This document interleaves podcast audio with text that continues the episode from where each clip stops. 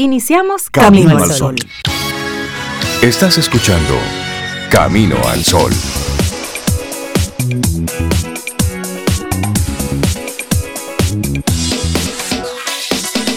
Muy buenos días, bienvenidos a Camino al Sol. Estamos arrancando nuestro programa, es lunes. Ay sí, lunes y un lunes muy lunes. Estamos a 21 de septiembre año 2020. Buenos días, Cintia Ortiz, Obeida Ramírez, eh, Laura Sofía Encarnación, a todos nuestros amigos Camino al Sol oyentes. Muy buenos días.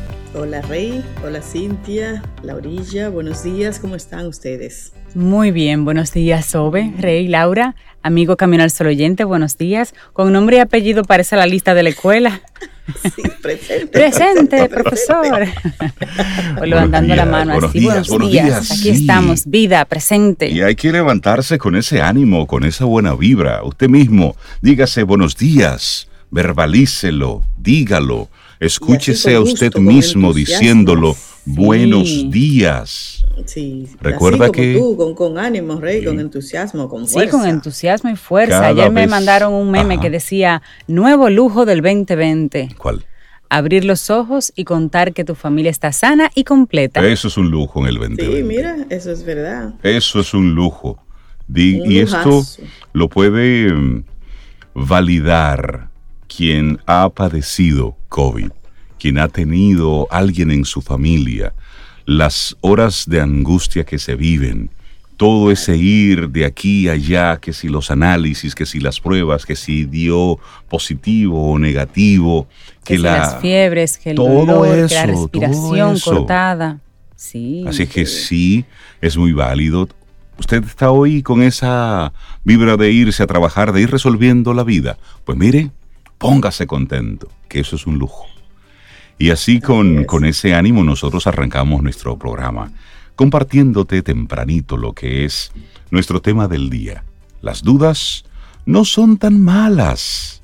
Es señal de que necesitamos respuestas. Me encanta esa es. propuesta, me encanta. Así es. Bueno, y la actitud camino al sol un poquito dominicanizada y dale la vuelta a la tortilla. Eso es, mire el otro lado, otra perspectiva. La De repente por ahí puedes encontrar las respuestas que necesitas. Sí, esto obedece un poco a un video que ha estado circulando en estos, en estos días con varios artistas. Una combinación de artistas tanto del mundo del cine como del mundo del espectáculo, artistas, cantantes, donde proponen darle la vuelta a la tortilla. Y sí, si hay algo que no te gusta, tss, voltéalo, dale una mirada diferente. Y es una No, y sí, propuesta y que me parece muy inteligente. Y si no, la vida misma te la da, porque mira cómo estamos. ¿Quién iba a pensar que antes de, de febrero o marzo íbamos a estar aquí? Sí. Bueno, mira, Sobe, así, ayer mira. fue la entrega de premios Emmy. Emmy. Ah, los Emmys. Y Sí, tú sí, sí. veías, y me daba mucha risa porque Jimmy Kimmel, que fue el conductor de la ceremonia por vez número, no me acuerdo, él realmente ha quedado ya como el ingrediente fijo de la ceremonia, pero lo hace muy bien. Él decía, en esta ocasión no nos vamos a fijar en el vestido, en la que esté mejor peinada, maquillada, la que esté más bella. En esta ocasión nos vamos a fijar en qué tan bonita es la sala, qué tan bonito es el sofá donde está sentada o el área donde está viendo la premiación, porque es lo que vamos a ver hoy, es desde casa. Y bueno, y hablábamos, Rey y yo, cómo el coronavirus ha cambiado tanto, casi todo. Sí. Lo ha tocado todo, lo ha trastocado todo. Así es. Y bueno, esta Todo, ceremonia fue virtual, virtual, y la gente se iba aglomerando en sus casas, en sus salas, en grupitos. Se notaba el distanciamiento social cuando en una sala, si habían cuatro o cinco, aún así no estaban sentados juntitos. Entonces todavía, aunque estaban en grupos pequeños, se, se notaba el distanciamiento social y todo de manera virtual. Ah, cómo Sí. cambian los tiempos. Ahí no hubo alfombras rojas ni desfile. Y a, No. a mí me encantó el, el- el saludo, cómo él abre los premios cuando dice que bienvenidos a los pandemis. pandemis, gracias, oye, gracias por arriesgarlo todo, por estar aquí. E- Es interesante ver cómo la industria del entretenimiento se ha tenido que reinventar Claro. en todo esto. Y ya luego estaremos conversando porque es, es interesante el impacto, el impacto que esto ha tenido. Hablamos hoy de la industria del entretenimiento, pero cómo se ha tenido que reinventar todo el sistema económico para sobre, sobrevivir a todo lo que está sucediendo. Y esa es la propuesta que nosotros hoy te queremos hacer en Camino al Sol. Las dudas que tú puedas tener hoy en el aspecto laboral, en el aspecto profesional, esas dudas no son malas.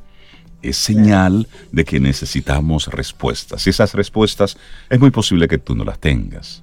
Búscala, observa lo que está sucediendo en tu industria, lo que está sucediendo en tu entorno y comienza entonces a actuar en vía de consecuencia. Arrancamos nuestro programa Camino al Sol con buena vibra, con buen ánimo. En Camino al Sol, la reflexión del día.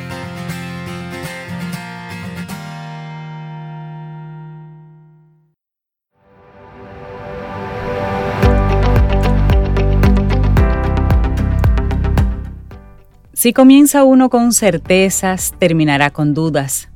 Mas si aceptas empezar con dudas, terminarás llegando a certezas. Eso decía Sir Francis Bacon. Pero es que yo quiero saber. Sí, sí, tranquilo. Todo a su tiempo. Y es posible que no estés preparado todavía para esa respuesta. Sí, sí, Yo tenía un amigo que decía, es que el que pregunta merece que se le responda y, que y dejarle ese lío a ver si la puede manejar. Ay, Dios mío. Ay, ay, ay. Bueno, vamos a compartir nuestra reflexión para esta mañana en la que te hacemos una pregunta. ¿Cómo saber lo que quieres en la vida? wow, pero esa es tremenda pregunta. Tremenda pregunta. La pregunta para iniciar una semana. ¿Cómo saber? Y es que tus necesidades cambian, lo que esperas de la vida no es lo mismo que hace 10, 2, que hace un año. Y que eso sea así, óyeme, tranquilo, tranquila, eso está bien, porque las circunstancias no son siempre las mismas y todos tenemos derecho a esperar otras cosas.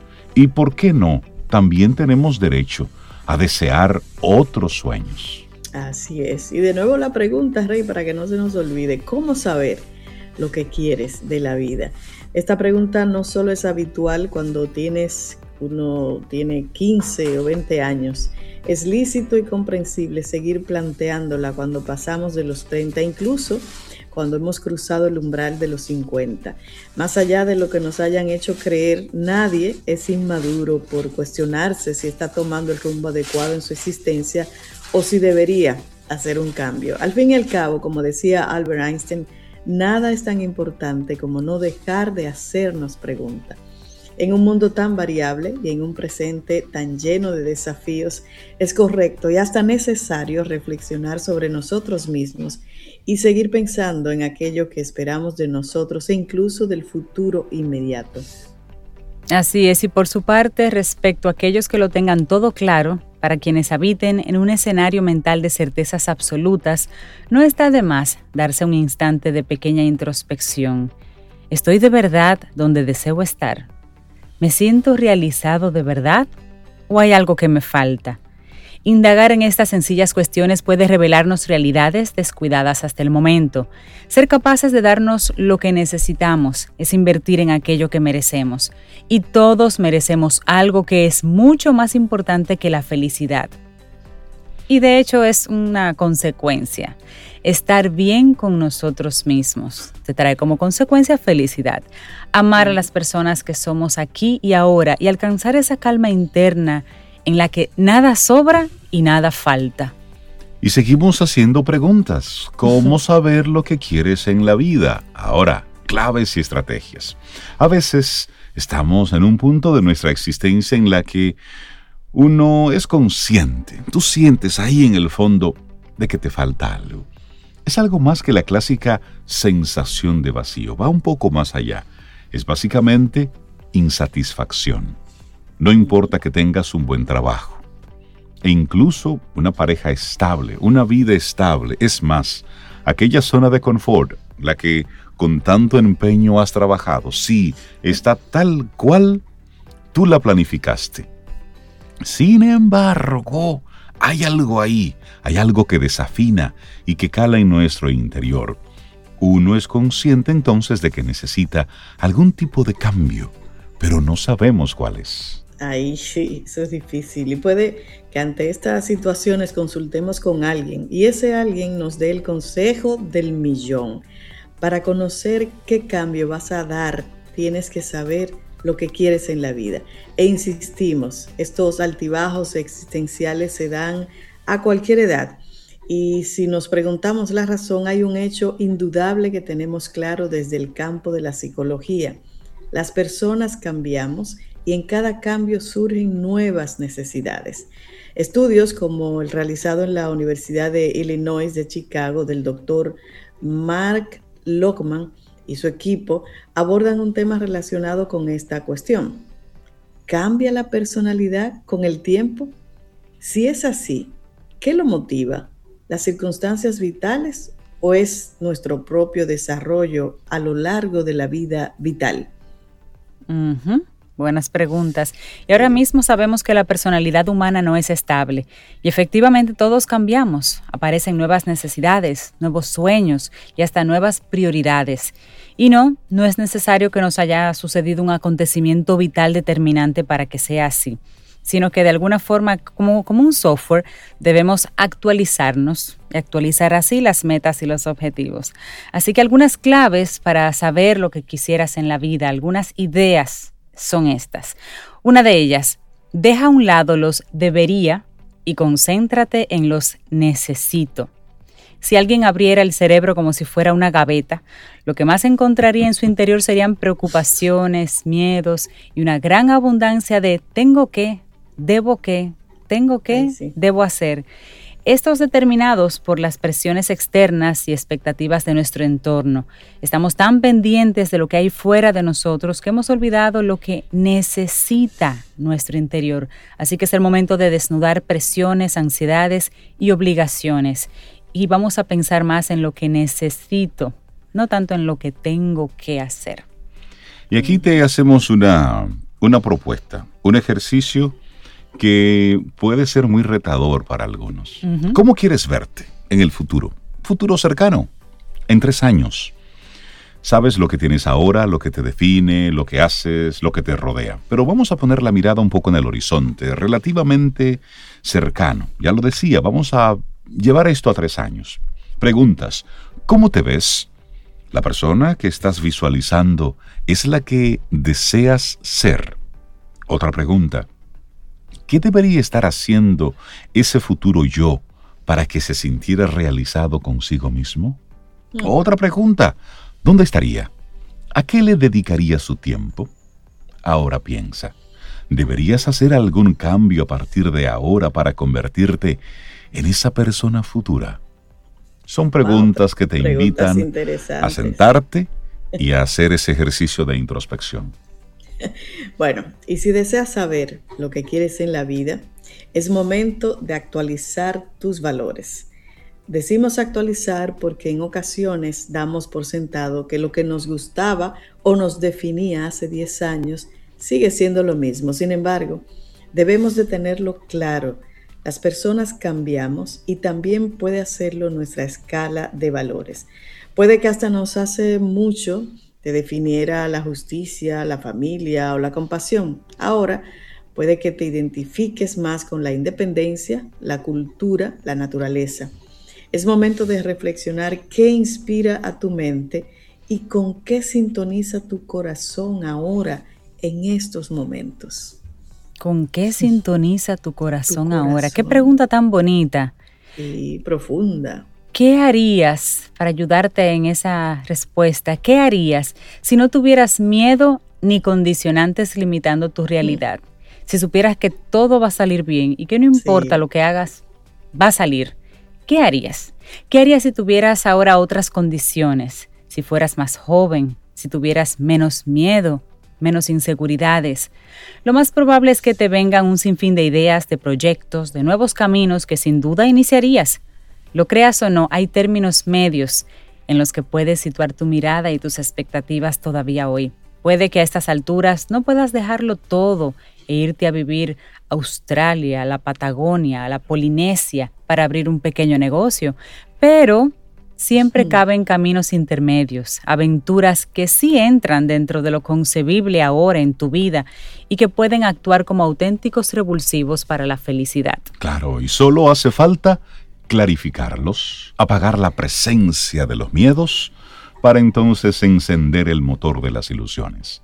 Para saber lo que quieres en la vida, requiere conectar sin miedo con nuestras necesidades cada poco tiempo, cada momentito ir reconectando. Después, únicamente falta añadir el mejor ingrediente de todos, valentía, que es lo que nos permite pasar del dicho, del quiero, al hacerlo, al hecho.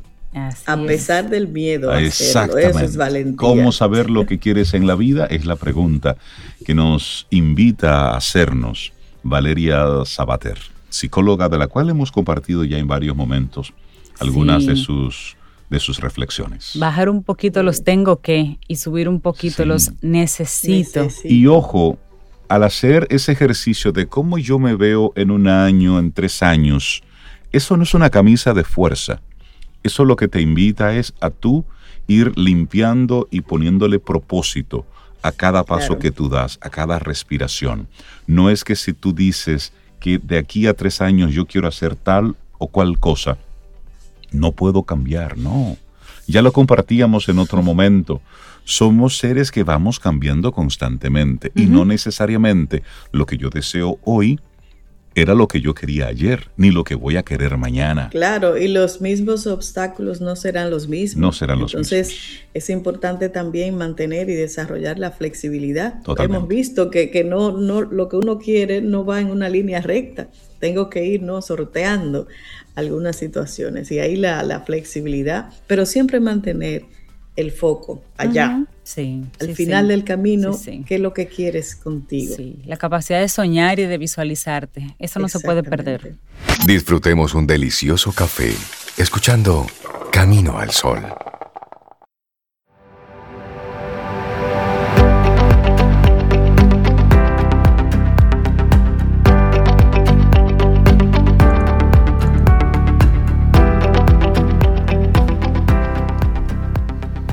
Y según Jorge Luis Borges, la palabra duda es uno de los nombres de la inteligencia.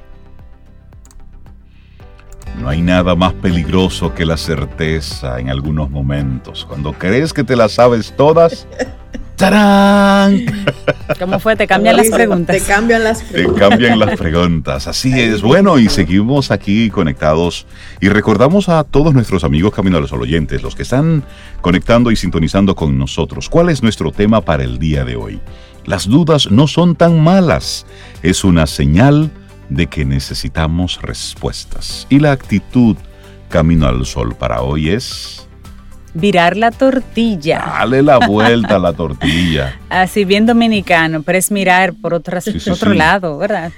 Como diría Paulo si estuviera aquí, dale la vuelta. Dale la vuelta. Busca la vuelta al asunto. O él debe tener alguna otra frase. Él debe tener otra frase.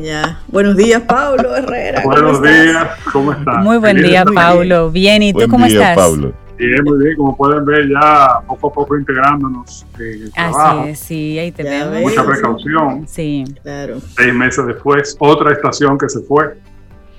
Se nos fue el verano. Así es. Se fue el verano. es verdad. Y esto comenzó en invierno, fue al final del invierno que esto comenzó, ya estamos en otoño.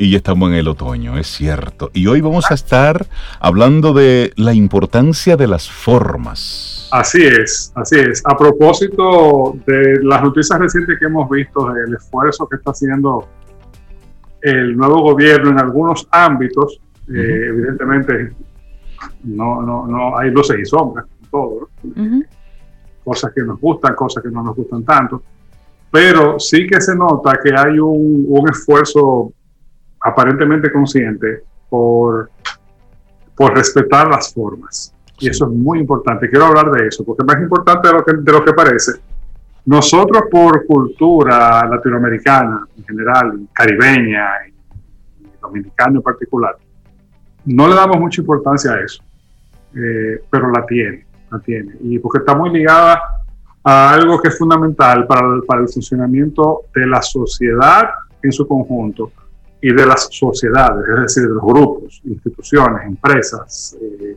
organizaciones sin fines de lucro, que es la gobernanza. Claro. O sea, la gobernanza es, tiene, no, no es solamente la forma, ojo, claro que hay una esencia que también hay que respetar, pero comienza por la forma.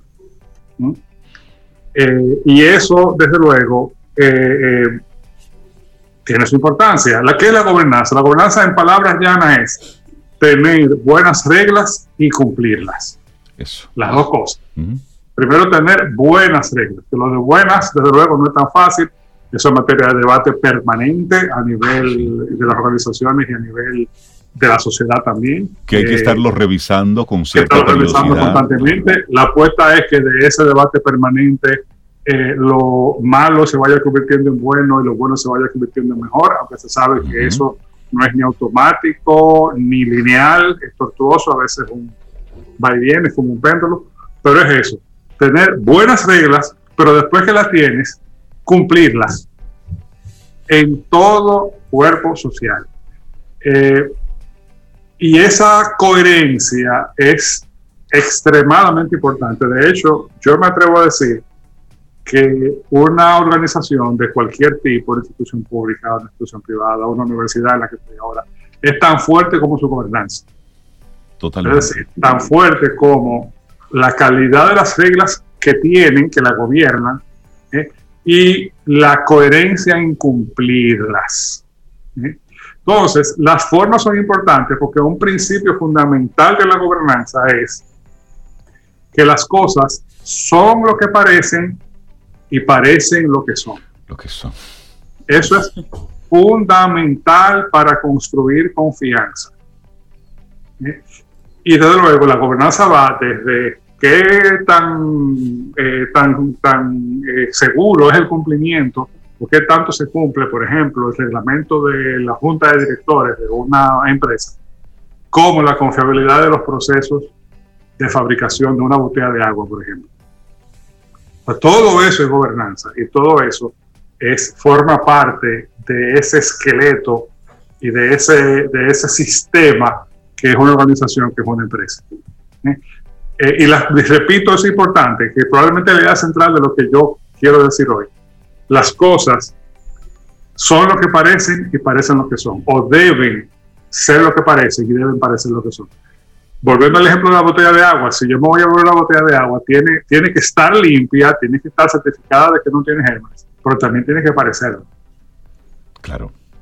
Eh, porque si no lo parece, no me la voy a beber. Eh, y, el, y el objetivo final no se cumple y se incidenta ese flujo normal y, y constructivo que debe haber en toda sociedad, pero también en toda organización. Y ahí nosotros tenemos como, como país como sociedad, como empresas, mucho que aprender, porque yo sostengo, y ahí le doy continuidad al tema que hablamos hace dos semanas, eh, el día 7, eh, que sostengo que nosotros tenemos mucha escasez todavía, no se hacen muchas cosas que se pudieran hacer porque ese flujo se incidenta mucho.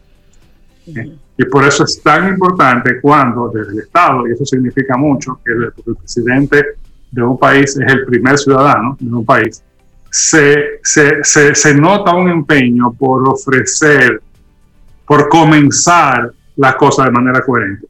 Ya si las cosas siguen así, o si se cumplen, o si se va más allá, eso es otra cosa, eso es otra 500. Lo que quiero decir es que no deja de tener su importancia que se comience de esa manera. Por ejemplo, el tema de eh, de las declaraciones juradas.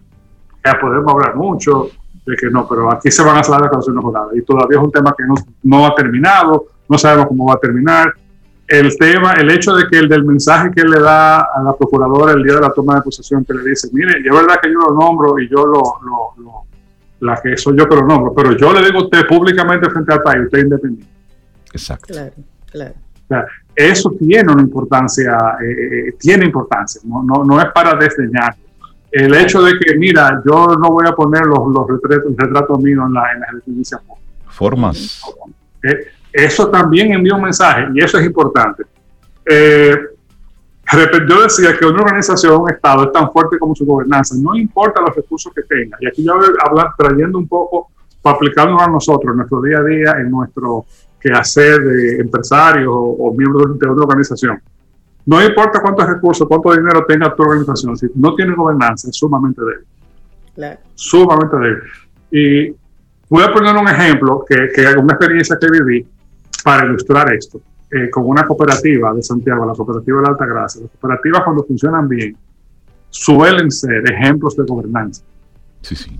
Porque es, autogobierno y es, vigilancia mutua, ¿no? Totalmente. Estamos compartiendo recursos y, nos vigilamos. Entonces, a mí me invitaron, yo estaba como consultor con ellos, me invitaron a una asamblea de delegados. Estamos hablando, la, la cooperativa de la Alta Gracia tiene más de 200 mil miembros, 200 mil, lo bien, en la provincia de Santiago por lo tanto, es imposible reunirlos todos en una asamblea, pero sí se hace una asamblea de delegados. Estoy hablando de 800 o 900 delegados.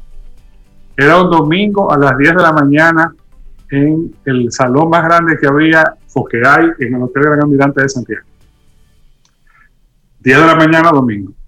A las 9 y 59 y 50 segundos, el maestro de ceremonia estaba en el podio diciendo, muy buenos días y bienvenida a la Asamblea de Delegados número tal de la Cooperativa de la Altagracia, contamos con un quórum presencial de delegados de un 100%. ¡Wow! 100%. Eso y yo, yo dije, esa fue mi impresión. Wow, evidentemente la dije cibaeño. eh, lo voy a decir por respeto a los oyentes. Pero vamos a decir lo que se puede decir. Eh, sí, pero 100%, eso habla de, de compromiso. Compromiso, eh, eh, confiabilidad, wow. Y, y, de llegar a la conclusión, yo, mira, ojalá eh, más organizaciones nuestras tengan exhibir eso. Eh, y yo insisto en eso, porque yo sé que mucha gente piensa, ay, eso es disparate, eso es forma, eso es tontería, total, lo que importa es lo de adentro. Evidentemente que sí, que lo que importa es lo de adentro, pero lo de afuera, la forma también importa. Por supuesto. Y, hago un llamado para que pensemos esto, por ejemplo, ¿cuántas empresas nuestras hacen de verdad su asamblea anual? ¿Eh? ¿Cuántas reuniones, organizaciones nuestras hacen las juntas de directores, las sesiones de juntas de directores con la formalidad, la periodicidad y el cumplimiento de, de, la convocatoria, los plazos de convocatoria, etcétera. Y no, que no es un... los papeles con unos poderes para firmarlos rápido, Exactamente. y salir de eso. Que no es un simple formalismo, que puede hacer un abogado. Sino que se hace. Hay un grupo de empresas que se hace a la luz de un café. Nos reunimos los, todos los accionistas.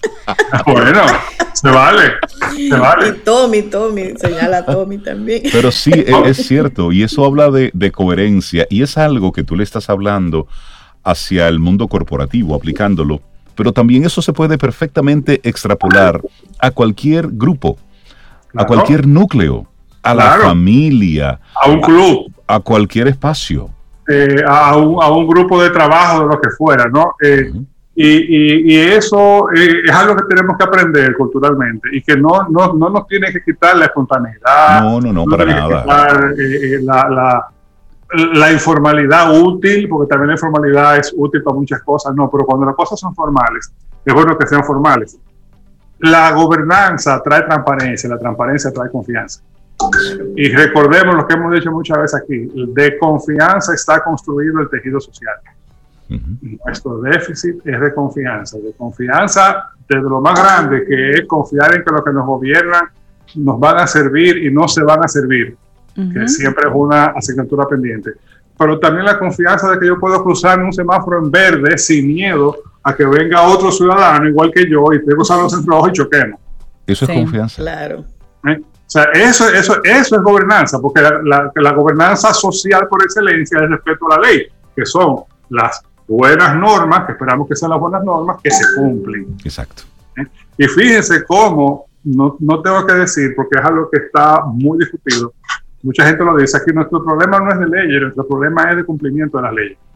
Yo creo que no, yo creo que también nuestro, nuestro yo creo que hay algunos elementos que también son de leyes.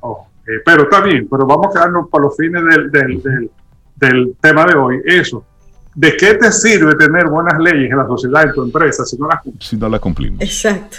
Entonces, eso es, eso es un debate permanente. Y recordar que todas las instituciones, todas, que están hechas de gobernanza, ojo, eh, las instituciones están hechas de gobernanza, no están hechas de activo. Eh, eh, y la gobernanza genera confianza.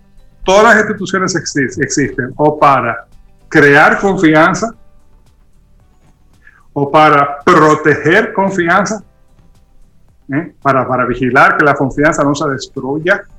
Y por eso en sociedades organizadas cuando se comete un crimen contra la confianza se castiga tan drásticamente, por ejemplo, banqueros que, hacen, eso no siempre se logra, pero eh, gente que, que, viola una confianza fundamental de la sociedad se castiga drásticamente. Decía, crear confianza, proteger confianza y corregir asimetrías. Corregir asimetrías quiere decir proteger al que tiene menos derecho e menos, menos poder, perdón, e información el que tiene más poder de información, porque ambos tienen los mismos derechos. Y pues es el caso, por ejemplo, de una institución que regula un servicio público que, que es un contrato de adhesión, que se rige por un contrato de adhesión, las telecomunicaciones, por ejemplo. ¿Eh? Evidentemente, el, el, usuario, el abonado, tiene muchísimo menos poder y mucho menos información que la compañía que provee el servicio.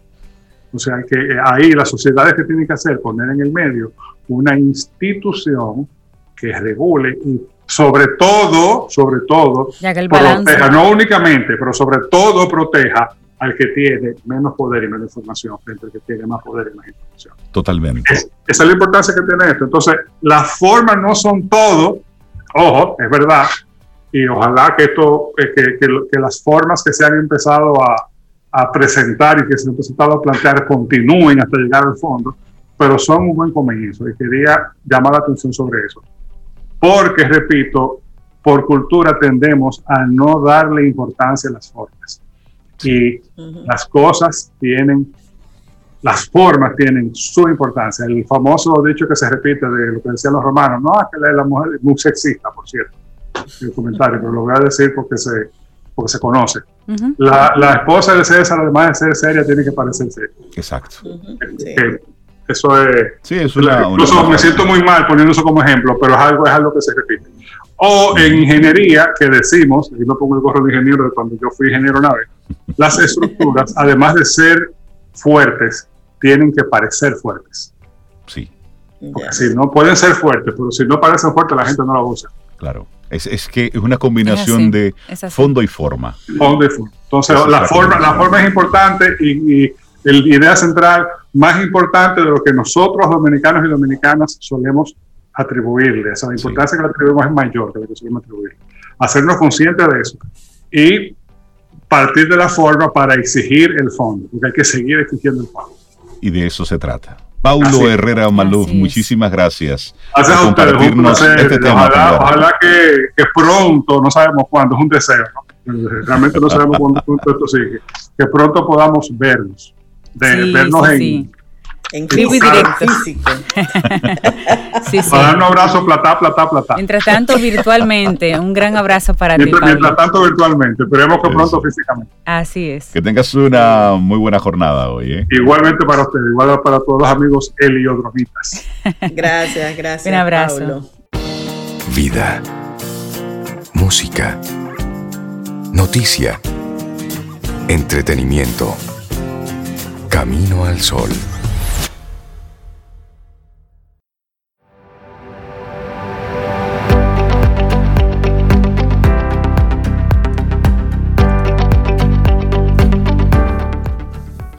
Bueno, William Shakespeare fue que lo dijo, así que repito, la mejor seguridad, dice él, la mejor seguridad se encuentra en el miedo. Estoy seguro de que tengo miedo. Ah, Shakespeare era un tigre. ¿eh? No, y cuando tú tienes miedo eres más precavido también. Tomas más previsiones. Claro que sí. Vamos a preguntarle ¿eh? eso a, nuestra próxima invitada, porque hay un miedo digital también. lo pongo, lo, edito, lo posteo, no lo posteo. María Ten. Buenos días, bienvenida a Camino al Sol. ¿Cómo estás, María? Buen día, súper bien. Hola, María, buen día. Tengo miedo del que tiene miedo al digital. bueno.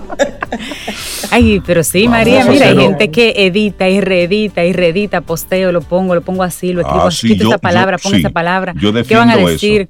Sí, sí, sí, yo defiendo eso. Usted tiene que mirar muy bien lo que usted va a poner de forma Claro, lo- y pero no con miedo. Y lea. No, no, no, sin miedo. Sin Con, miedo. con Nunca. cuidado. con Nunca cuidado, con miedo. pero- Claro. Pero sí con mucho cuidado. Yo Porque, defiendo el corregir, claro, pero defiendo más la planificación. Si Sí, usted se sí. planifica, no tiene que estar corrigiendo tanto. porque las personas que se han Así visto es. involucradas en, en líos en las redes sociales ha sido porque la espontaneidad, el calor de un momento lo ha traicionado.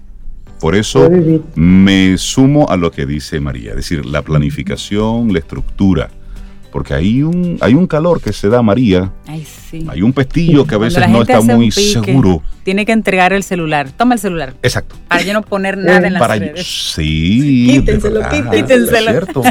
María Ten, hoy vamos, vamos a hablar del checklist para mantenerte activo en digital. Yes. Lo primero, y lo vamos a hacer por categorías. Lo primero que vamos a revisar a nivel de checklist son nuestras plataformas. Y aquí vamos a revisar si tengo mi página web actualizada, si tengo el certificado de seguridad, que es obligatorio. Recuerden que Google nos bajó esa raya. Toda página web tiene que tener un certificado de seguridad, aún sin transaccionar. Una pregunta, María. La página web vale si tú la actualizaste la última vez hace dos años, vale como que está actualizada, ¿no? Vale como que eso existe, pero como que no. No, María, no, no, chiste, no. Haz, haz tú el ejercicio así de, cual, de, de muchas empresas y comienza a ver sus actualizaciones. Y aunque pudiera ser un chiste, la realidad es que hay muchas, muchas, por no decir que la mayoría de empresas que la establecieron como una estructura informativa. Punto. Y la hicieron hace dos años, tres años, cuatro años. Y está ahí, inclusive, tiene la fecha de cuándo fue que se hizo, en el 2016. Punto. Que no ponen cosas nuevas. Y no ponen dices. nada nuevo. Está ahí, punto.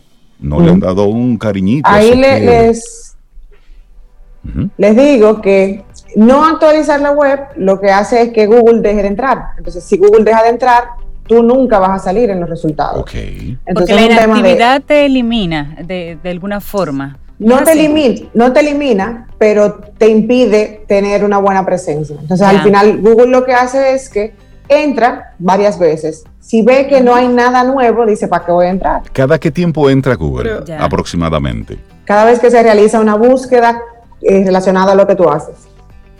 Va O sea, que Además, puede ser consulta. 250 mil veces por minuto. Además, tú te imaginas tú Depende. entrando a una página web que en un momento te interesó, hace dos años, tres años, y tú vuelvas y, y tenga lo mismo. Sí. O sea, el mundo ha cambiado, hay informaciones que, que, que es importante que se actualicen. Sí, sí, pero la conversación es bueno que surja. años. Sí, pero es bueno que surja. Porque puede, Sí. muchas empresas pueden decir, bueno, lo que pasa es que lo que yo ofrezco eh, no ha variado, los precios están igual, la- los contactos es lo mismo, el mapa es el mismo, y el no he verde hecho sigue siendo el mismo verde, no lo he cambiado a verde manzana. Y entonces No, es bueno que sepan no, que no moverlo. No me parece.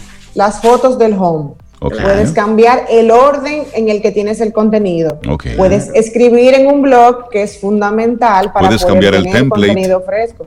Puedes cambiar el template. Puedes analizar y ver las estadísticas y mover cosas, porque Ujú. se supone que para eso que está. Sí, o sea, no sí, que sí. tengo la, el Google Analytics ahí generándome información y no lo utilizo para Esa es nada. una buenísima sugerencia para cualquier camino al solo Sí. oyente que tenga una eh, plataforma muy básica y que diga, pero ¿qué le cambio? Con esos cambios que dice María, pues se mueve tu plataforma. ¿Hay, hay alguna estadística de cada qué tiempo es bueno darle una miradita al, al template, al diseño, a, a lo que pasa en la web en sentido general?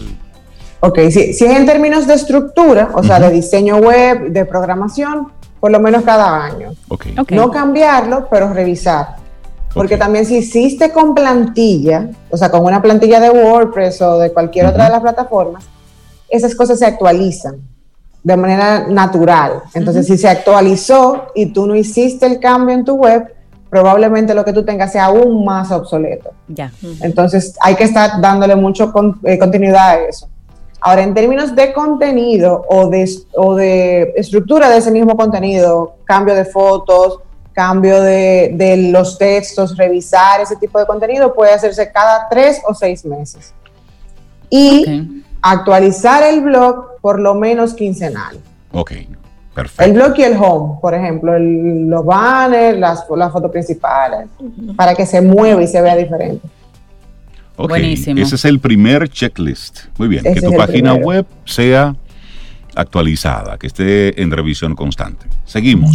Y chequele abajo en el año que dice el copyright del 2015. Eso, porque la gente cree que fue cuando se hizo y no cuando se actualizó. Cámbiaselo, cámbiaselo. Eso hay que revisarlo.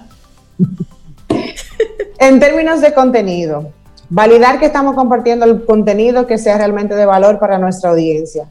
¿Cómo se hace eso? Midiendo. Mida y evalúese usted mismo. Vamos a también eh, pasar en balance de si lo que yo estoy compartiendo demuestra quién yo soy como marca, quién yo soy como empresa y ver si yo estoy realmente enfocado en lo que yo quiero. Porque pasa mucho en términos de contenido que nos queremos montar mucho en tendencias. Ah, no, ahora tal meme tal, déjame yo hacerlo también. O ahora te, se está hablando mucho de un tema, déjame yo montarme ahí también. Pero eso te representa. O sea, eso realmente es lo que tú quieres demostrar como marca, como empresa. Entonces es muy importante eh, pensar en eso. Evidentemente, no compartir contenido que vaya en contra de tus valores y de lo que tú eh, como marca eh, representas y ofreces. En términos de esa interacción con nuestros seguidores, tenemos que tomar en cuenta el, que parece mentira, pero pasa mucho, revisar las menciones, revisar los mensajes directos. Hay que, hay que tomar en cuenta que, por ejemplo, no sé por qué, es un error de la, de la plataforma, que muchas veces en Instagram los mensajes directos no entran, al menos que tú entres y actualices. Y puede que tú tengas ahí gente que quiera que tú le responda alguna duda o quiere información sobre un producto. Y si tú no entraste, hiciste el refresh, esa persona tiene semanas ahí y tú no le estás respondiendo. Y ni cuenta, ya. Y eso pasa mucho y, es un error de la plataforma porque al final no tiene por qué pasar, pero pasa. Eh, yo siempre he dicho también, importante, es revisar los perfiles de la gente que te sigue. Tómate un tiempito a ver quiénes son tus seguidores, ver si realmente esos seguidores son afines a tu target, a tu prospecto ideal o qué tú puedes aprender de ellos. ¿Para qué? Para después servirlos mejor. Súper importante eso. Eh, otra cosa es que hay que revisar la estrategia de manera periódica. Yo puedo, por ejemplo, y, siempre lo digo, y por eso yo siempre hablo aquí del tema de la evaluación del medio año, cuando llegamos a junio vamos a medir y evaluar si todo lo que hemos hecho, lo que planificamos a principio de año está bien, y es revisar la estrategia, porque esto cambia mucho. Y lo hemos vivido y lo hablamos con todo el tema de la pandemia. Lo que yo me propuse en enero no es nada ni remotamente cerca a lo que está pasando ahora mismo. Totalmente. En, todos los sentidos. Entonces, al final, es un tema de revisión. Nada es estático y en digital mucho menos. Entonces, si yo, por ejemplo, no tenía herramientas como el Reels de Instagram, que ahora lo tengo, entonces, ¿cómo yo puedo sacarle provecho a eso? Eso no estaba en mi estrategia. Si yo entiendo que me puede generar algo positivo para yo conectar e interactuar con mis usuarios, pues entonces tengo que buscar la manera de sacarle provecho a esa plataforma. Sin volvernos locos tampoco. en términos de los seguidores, no volvernos locos con la cantidad de seguidores. El número no es lo importante, es la calidad de los seguidores. Porque a veces como que nos volvemos un poquito locos con los números. Verificar esos, esos perfiles y monitorear las estadísticas, porque las estadísticas ahora te están diciendo cuánta gente también te está dejando de seguir. Entonces es importante ver eso semana por semana. ¿Por qué? Porque si hay algo a nivel de contenido o a nivel estratégico que yo hice diferente en esta semana y eso me generó una gran baja de seguidores, tengo que saberlo. Claro. Porque es la única forma de yo poder ver si lo que yo estoy haciendo realmente me está funcionando o no. Ok. Entonces, en términos de... Sí, hay que anotar, hay que anotar. Sí, sí. En términos de las analíticas, ¿cuál es mi checklist de analíticas? Google Analytics por default. Si tengo una aplicación, tengo que tener las analíticas de iOS y tengo que tener las analíticas de Android. El otro día alguien me comentaba que tenía una app que va a sacar y no, y no sabía que, iba, que podía generar analíticas, pensaba que eso le iba a costar dinero. Eso es gratis. Entonces siempre lo digo, Google Analytics gratis. Todas las estadísticas y las, y, las analíticas que me dan las herramientas, las utilizo a mi favor. Yo soy anti pagar por aplicaciones para que me hagan los reportes. Yo me fajo con mi número uno a uno a, a, poder entender la data y poder tomar decisiones en base a esa data. Entonces, cuando vamos a hablar de analíticas, Google Analytics por default para la web, eh, Android y iOS tienen sus propias plataformas para, para data en caso de aplicaciones. Y a nivel de redes sociales, busca todas las analíticas que tienen las mismas plataformas. Twitter tiene su centro de analíticas, Facebook tiene su centro de analíticas, LinkedIn también. Y LinkedIn puso algo súper interesante en términos de analítica hace poco, y es que nos está dejando ver quiénes son nuestros seguidores, porque antes no se podía. Sí, o sea, que ser premium, ¿verdad? Para tu... No. Eso es a nivel de empresa. Exacto. A nivel de empresa. Ok. Entonces ahí en la analítica de, de, empresa, tú puedes ver que Reinaldo te sigue y quién es Reinaldo y qué es lo que él hace. Y también está integrando algo eh, que, que ha sido súper interesante y es una pestaña nueva de contenido, donde él te dice si tú, por ejemplo, eres una institución financiera, de qué se está hablando a nivel mundial en tu sector. Te ayuda a mm, mantenerte actualizado y te ayuda a estar ahí, en, el principio de la línea de la información. Buenísimo, me encanta eso. Yo escucho a María Ten y, y son tantas las, las, las cosas que van cruzando por mi cabeza. Porque es que tengo demasiado fresco en mi memoria el documental que está en Netflix y sugiero a todo el mundo que lo vea, el dilema social. Porque se convierte realmente para muchas personas en su, en su centro. Entonces, ya tú tienes un trabajo, que de por sí ya tú tienes ahí una serie de tareas, de obligaciones. Y de una forma u otra, respetando muchísimo lo que tú estás diciendo, María, hay que mantenerse con, conectado con tanta información, con ese día a día, que es un trabajo en sí mismo, porque todo eso ocupa tiempo. Es decir, todo lo que tiene que ver con el mundo digital, eso ocupa tiempo. Entonces conecto con los que son eh, emprendedores, con los que están arrancando sus negocios, con, los, con las, las empresas pequeñas, que no hay muchos recursos para que otra persona sea el que disponga de. Es como, ok, ¿a dónde voy a estar haciendo mis grandes esfuerzos? Porque si bien es cierto que cada vez más todo lo que está sucediendo en este medio económico está conectado con la tecnología, ¿hasta qué punto eso no me distrae de lo que es mi negocio principal? Porque traigo gente, traigo gente, traigo gente, pero al final si el servicio que yo estoy ofreciendo no estoy eh, aportando o no estoy respondiendo de la misma medida en cómo me estoy vendiendo, entonces me estoy haciendo un flaco servicio a mí mismo. Es decir, si manejas muy bien las redes, pero no el servicio, no la empresa. Exactamente, pero son, son tantas cosas por un lado y por el otro que cuando tú le caes atrás a dos conejos, no agarras ni uno ni otro. O tienes entonces una, exacto, o tienes una empresa débil de los procesos demás, o tienes unas redes que son débil, débiles y que no, a lo mejor no dicen realmente todo lo que está sucediendo.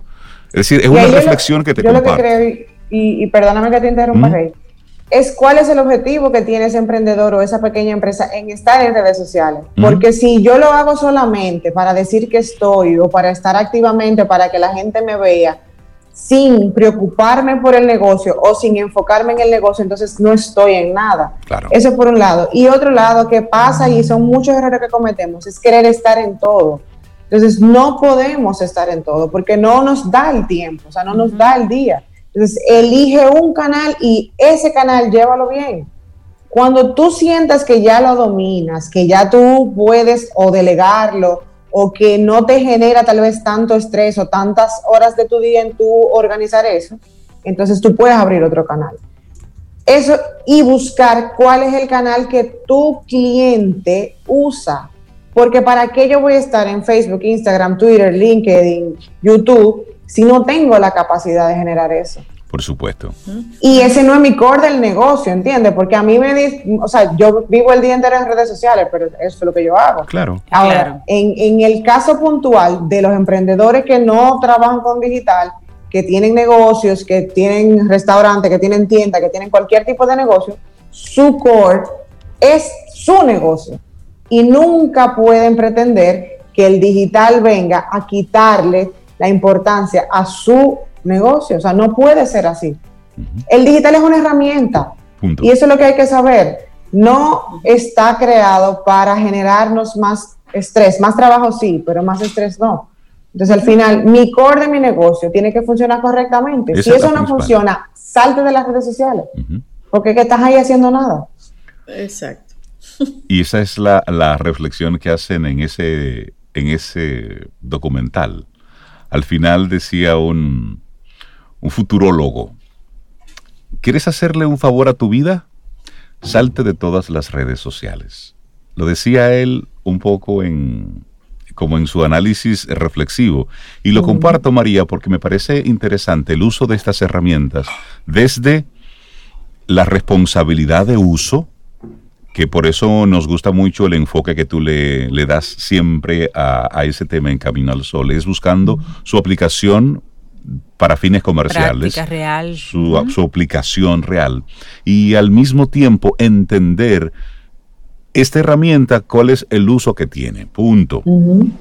Fuera de ahí, fuera de ahí es importante el que nosotros entendamos cuál es la función que eso cumple para otros objetivos. Y es ahí la diferencia que como usuarios nosotros podemos hacer.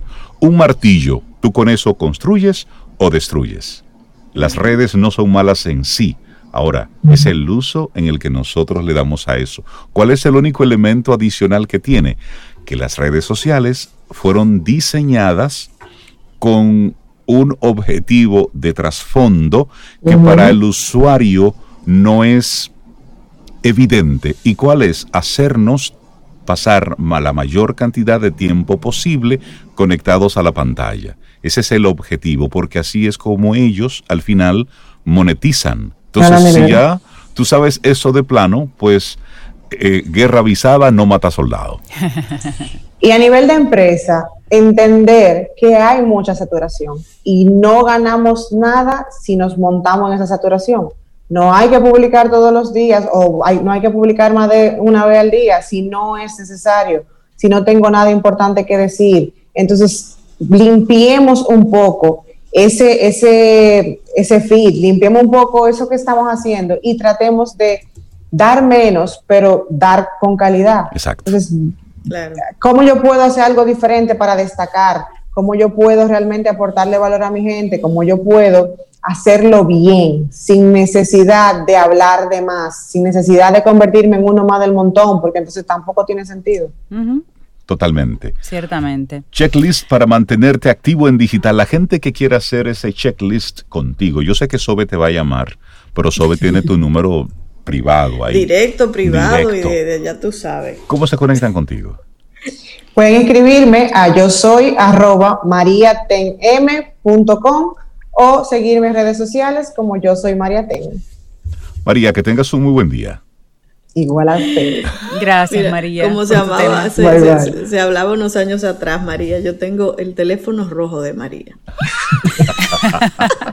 el rojo es el privado privadísimo. Eh, sí, que se suena nada más. sí, sí, sí, Tiene un solo botón, no tiene números. Ten buen día, María. nosotros aquí seguimos con música. Gracias, María.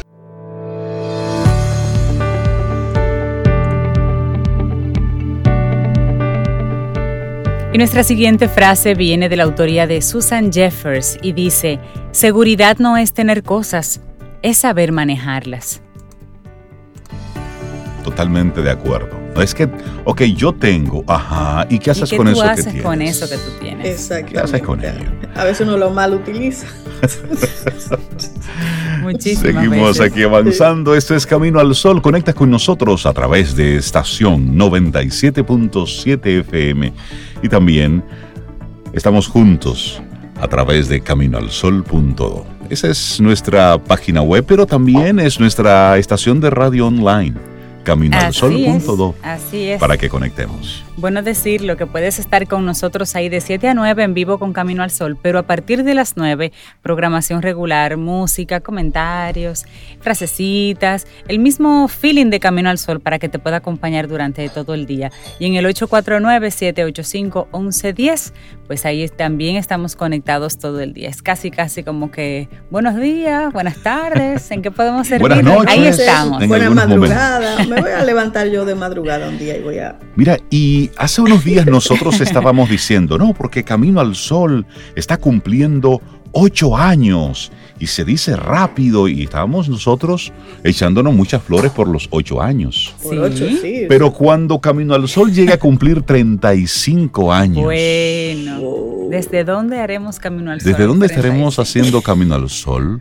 No sé, pero hay Mejor una, hay una persona, hay un colaborador muy cercano a Camino al Sol que está cumpliendo los 35 años de su firma de abogados.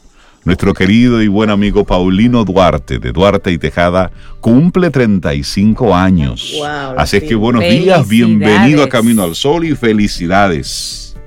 Rey, muchas gracias. Bueno, eh, 35 años no son nada. De- digo, Galdel decía que 20 años no eran nada, pero 35. 35, parece que los días se convirtieron en, en- en meses y los meses en años. Bueno, Rey, 35 años de pasarla de maravilla. Y y es el- no es un cliché, es que el tiempo vuela cuando tú te, te- tú te entretienes en lo que te gusta. Eh, la firma ya es adulta, tiene 35 años, hemos hecho un sinfín de cosas, hemos parido una serie de, de colaterales jurídicos, que no vamos a hablar de ello ahora en el tema, pero nos sentimos muy satisfechos de que, como dijo, como dice un, rapero, un- una gente que canta rap, Ajá. Los abogados a veces tenemos la mala, no- nos tilan de que somos muy, eh, a veces muy irresponsables, como que no somos muy serios, como que no cumplimos.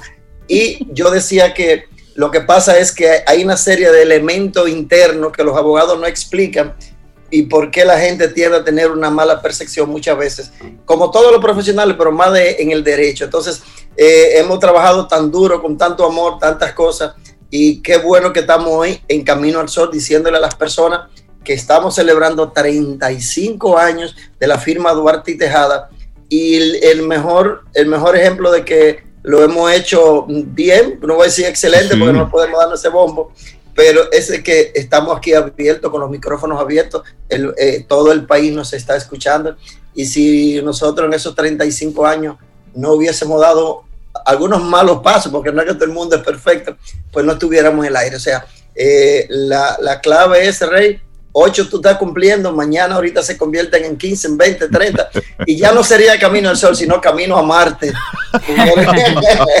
Paulino, y esos 35 años tú lo has combinado también con la formación de esa, Sí. de esa nueva generación, de ese darle a los nuevos abogados herramientas muy conectadas con la actualidad en cada momento.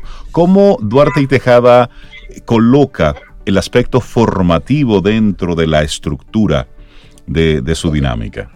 Mira, eh, nosotros hace ya unos 7, 8 años eh, decidimos pues compartir con la nueva generación, con los nuevos abogados, lo que, lo que son los diferentes avatares que uno encuentra en el camino del derecho y formamos una escuela de capacitación que es el Centro de Capacitación Jurídica, a través del cual damos diplomados, eh, damos cursos que van desde, desde, desde lo que se llama como sentarse en la mesa, de lo que son, como llaman eso, etiqueta y protocolo. Vamos a llevarlo, al- vamos a extrapolarlo al derecho. Esos cursos, tenemos un- comenzamos con unos cursos que son como de etiqueta y protocolo, de lo mínimo que tú debes saber como abogado, desde ponerte una camisa que no tenga, en, una camisa blanca que no tenga ni siquiera, que se vea que se limpia, por ahí comienza la imagen del abogado, a cuidarte desde el origen, a, a- a llegar primero al tribunal, a, a saber cómo te debe presentar. Vete a los tribunales para que vea la falla de los abogados, corrígela. Es decir, comenzamos del primer escalón y hemos llevado por etapa y ya estamos en el nivel de, de- de lo que son eh, diplomados especializados.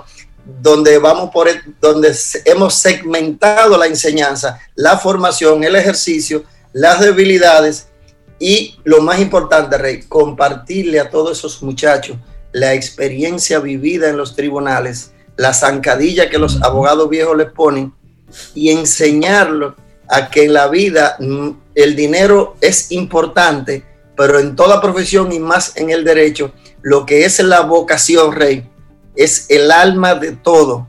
¿Por qué? Porque cuando tú pudieras perder un caso y te entregaste al máximo, tú estás ganando. ¿Por qué? Porque los futuros casos que vas a tener ya no va a cometer ese error. Entonces, eh, por ahí comienza la capacitación. también creamos una fundación, Rey, para ayudar a las personas, una fundación que busca gente desvalida que quiere estudiar derecho. Eh, hemos hecho buenos trabajos con, gente de, discapacitados a nivel nacional. Eh, hemos socorrido muchos viejitos, eh, personas que sufren de Alzheimer, y tú me dices, ¿por qué el, el, derecho se vuelca al Alzheimer dentro de una fundación? Porque yo sufrí en carne propia como ser humano la muerte de mi madre con Alzheimer, que es la muerte del olvido, es la enfermedad del olvido, Rey. La cosa más grande que tiene la humanidad es que tu ser querido, tu madre, tu padre, tu hijo, no pueda reconocerte con el Alzheimer. Y entonces tú dices, pero ¿cómo que este abogado habla de formación y habla de enfermedades? Bueno, porque la oficina tiene alma. Nosotros tenemos una oficina, una empresa que tiene vida. Cuando una empresa no tiene vida, no puede hacer lo que yo te estoy diciendo. Totalmente. Y hoy, que es el día, por cierto, el Día Internacional para crear conciencia sobre el Alzheimer. Paulino, y siempre que, nos acompañas, no podemos eh, perder la oportunidad de que nos comentes un poquitito de, actualidad. Y, hay una realidad que está muy vinculada a lo que hacen ustedes en, en Duarte y Tejada, que está relacionada directamente con los derechos del trabajador con defender a esa parte más débil dentro de todo el ecosistema eh, económico. Y nuestro país en este año 2020 hemos estado experimentando, el mundo está experimentando todo lo que tiene que ver con el impacto del COVID en, los, en la salud, pero sobre todo en la parte laboral y económica. Y en nuestro país hemos estado experimentando una serie de fases, de procesos en los cuales muchos empleadores y empleados todavía han estado tratando de entender cómo el Estado, como desde el gobierno, se está tratando de buscarle una solución a todo esto. ¿Cuál es la realidad de las distintas fases que hemos estado experimentando? Mira, Rey, eh, todo el mundo sabe lo que el COVID ha hecho a nivel mundial. Afectó, ha hecho desaparecer instituciones, empresas, empleo eh, y a raíz del 19 de marzo aquí comenzó un nuevo esquema. Las empresas no podían soportar pagar las nóminas debido a que todo el mundo se ha dado a la casa y ahora estamos ingresando quizás en menos de un 20, un 30%. Entonces, ¿qué pasó con eso? Bueno, el Estado creó y eso no estuvo mal, aunque fue una parte que socorrió el Estado y lo hizo muy bien el Estado pasado, creó lo que se llamaba fase 1. Con fase 1 lo que se buscó fue que el que el gobierno dijo aquella vez, el que tenga empleados y pueda mandarlo de vacaciones en este periodo de suspensión, pues mándalo de vacaciones y, y gánate ese tiempo de que ya no se la va a tener que dar cuando se rehabilite el trabajo y págasela. Ahora, si ya tú te fuiste te fuiste de vacaciones, adelántale una semana de vacaciones como una constancia de que se vaya a su casa, va a tener dinero. Pero si tú no puedes, yo voy a solventar, dice el Estado, suspende el contrato de trabajo por la pandemia, por un asunto de calamidad pública, que yo voy a subsidiarlo con un máximo de 8.500 pesos. Ese plazo se llevó, creo que fue hasta marzo 25, no me acuerdo bien, y ya el gobierno dijo, bueno, han pasado tres meses de la fase 1, todo el mundo está en fase 1, aunque hubo empresas que mandaron sus trabajadores a su casa a trabajar de manera remota y pagándole un 50%. Pero la mayoría, la gran cantidad, se fue a su casa a recibir 8.500 pesos. Luego el gobierno dijo, bueno, vamos a entrar a la fase 2 de la desescalada.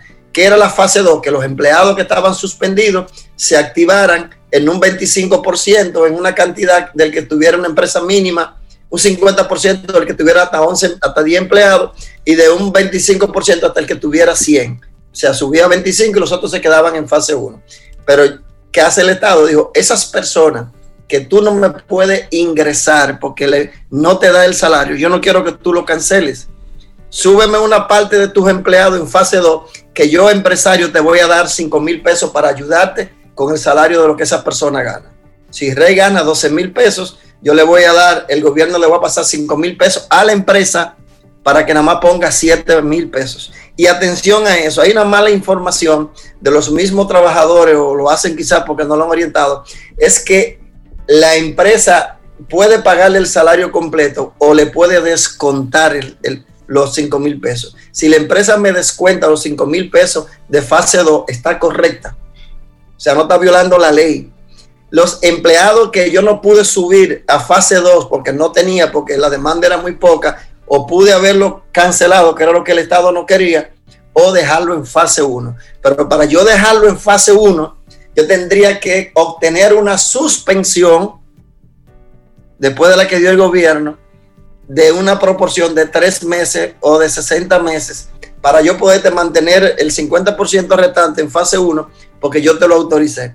Ahora, el sector hotelero, bávaro, todos esos hoteles que todo el mundo sabe que se cerraron, están prácticamente en fase 1 porque se le ha ido suspendiendo el contrato de trabajo, aun cuando el gobierno ordenó que se rehabilitara. ¿Por qué? Porque hay una condición vital de que ciertamente el sector hotelero no tiene apertura de hoteles. Entonces, esas personas, el gobierno lo mantuvo en fase 1 si la empresa no lo canceló. Entonces, ¿qué se deriva de todo esto, Rey? Se deriva de todo esto, aunque dicen que el sector hotelero se activa el día primero de octubre, ojalá que así sea, que esa composición de un salario sí y no afecta al trabajador desde la óptica de dos vertientes, tres vertientes. Número uno, el salario de Navidad, si tú ganabas 50 mil pesos y hubo tres meses de suspensión del contrato de trabajo y luego te ingresaste a fase para darte el salario de Navidad, si la empresa no está en condiciones de poderlo pagar, ¿qué dice la ley? Súmate de enero hasta diciembre cuánto se ganó Rey. Bueno, Rey tuvo suspendido tres meses y entonces tres meses de su contrato de trabajo y entonces siete meses. De esos siete meses, Rey trabajó cuatro que no ganaba los 50, sino que se ganaba 42 mil pesos. Entonces, multiplica los 7 por 42, divídelo entre 12 y lo que me dé, cuando hablo de 42, perdón, cuando hablo de 45, si ganaba 50, es que el gobierno está dando 5 mil pesos. Exacto. Te ganaste en 7 meses 45. ¿Eh? Y el gobierno le completaba los 50. Sí. Sí, porque el gobierno más ponía 5 mil para que no crean que el gobierno le va a dar de que tú pones 45 y el gobierno pone los 50, los, 5 y el gobierno, la empresa pone los 45 y el gobierno aporta 5. Exacto. Me toca el salario máximo de 50 mil pesos, el salario número 13. No. ¿Por qué no me toca? Bueno, porque hubo tres meses que yo no trabajé, que hubo el fase 1, que eran 8.500 eh, que me daba el gobierno a mí como empleado, pero que no contaban para el salario mío con el empleador que no tenía que pagarme. Entonces yo nada más voy a tener siete meses de 45 mil pesos. Yo divido eso, multiplico los 7 meses por 45 y lo divido entre 12 que tiene el año, que viene siendo alrededor de unos 32 o 35 mil pesos, por, decir un número. Pero te voy a cancelar, Rey. Voy a decidir suspenderte el contrato y te voy a cancelar en diciembre, en noviembre. No es lo mismo que yo te calcule el, el salario promedio diario que te ganaba con 50 mil pesos a que yo te calcule lo último que tú terminaste ganándote el salario promedio en esos siete meses, que pudo haber sido de unos 46 mil pesos. Es decir, que me bajan los beneficios, me baja la cesantía, me baja el preaviso y me baja los bonos, porque no va nadie puede hablar de bonos en el 2020 porque no hay, no hay beneficio. Es decir, que lamentablemente al colaborador, el, el, el sistema de fase 1 y fase 2 lo está afectando directamente en el cálculo de sus prestaciones laborales. Eh, no así con la duración del contrato. ¿Por qué? Porque si en marzo del 2021 yo decido eh, pues prescindir de rey, ¿qué yo tengo que hacer? Yo tengo que sumarle el contrato como si nunca se hubiese suspendido, por el tiempo. O sea, la vigencia sigue igual. Lo único que cambia es el dinero para pagarme.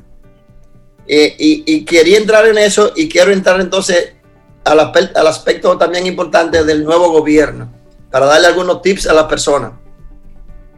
Eh, se están dando muchos casos, Rey, se están dando muchos casos de que hay personas que tienen 63 años de edad. Hay personas que tienen 20 años trabajando, no 20, 15 años con la institución. Esas personas que tienen 13, 10, 15, 20 años, pero que tienen un requisito para aplicación de retiro, porque ya pasaron los 60, la ley manda que le pida a la FP cuánto tiene ahorrado durante esos 13 años para que ese dinero o se lo dan de un golpe o se lo fraccionan en cinco años. ¿Me, están entendiendo la idea? Sí, perfecto. O sea, esa persona ya tiene más de 60 años que me está escuchando, que quiere retirarse, que está cansado, que, que ya no va más o porque está hastiado. Él tiene, además de que le van a dar sus prestaciones, y vamos a aclarar eso en breve, él tiene un fondo para retirarlo. ¿Por qué? Porque ya él tiene los 60 años. Así que él puede ir a la AFP y reclamar su dinero. Él puede ir y saber cuánto tiene ahorrado. Se lo dicen de una vez, llamando a la DIDA con su número de cédula. Usted tiene ahorrado un millón de pesos. Ese millón de pesos, te lo dice, démelo en cinco años fraccionado mensualmente para yo mantener a la familia, por ejemplo. Entonces, ¿qué hacen? Te lo dividen.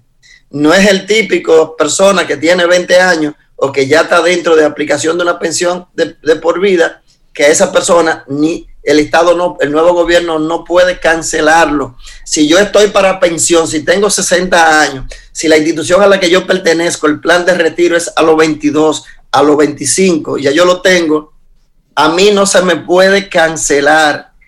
A mí lo que se me puede es mantener en nómina hasta que yo reciba el primer cheque de la AFP. ¿Me están entendiendo? Eso es importante decírselo. Muy importante, sí. Y con, el mismo salario, Paulino. igualito, eso no te varía para nada, porque es un derecho que ya tú te has ganado.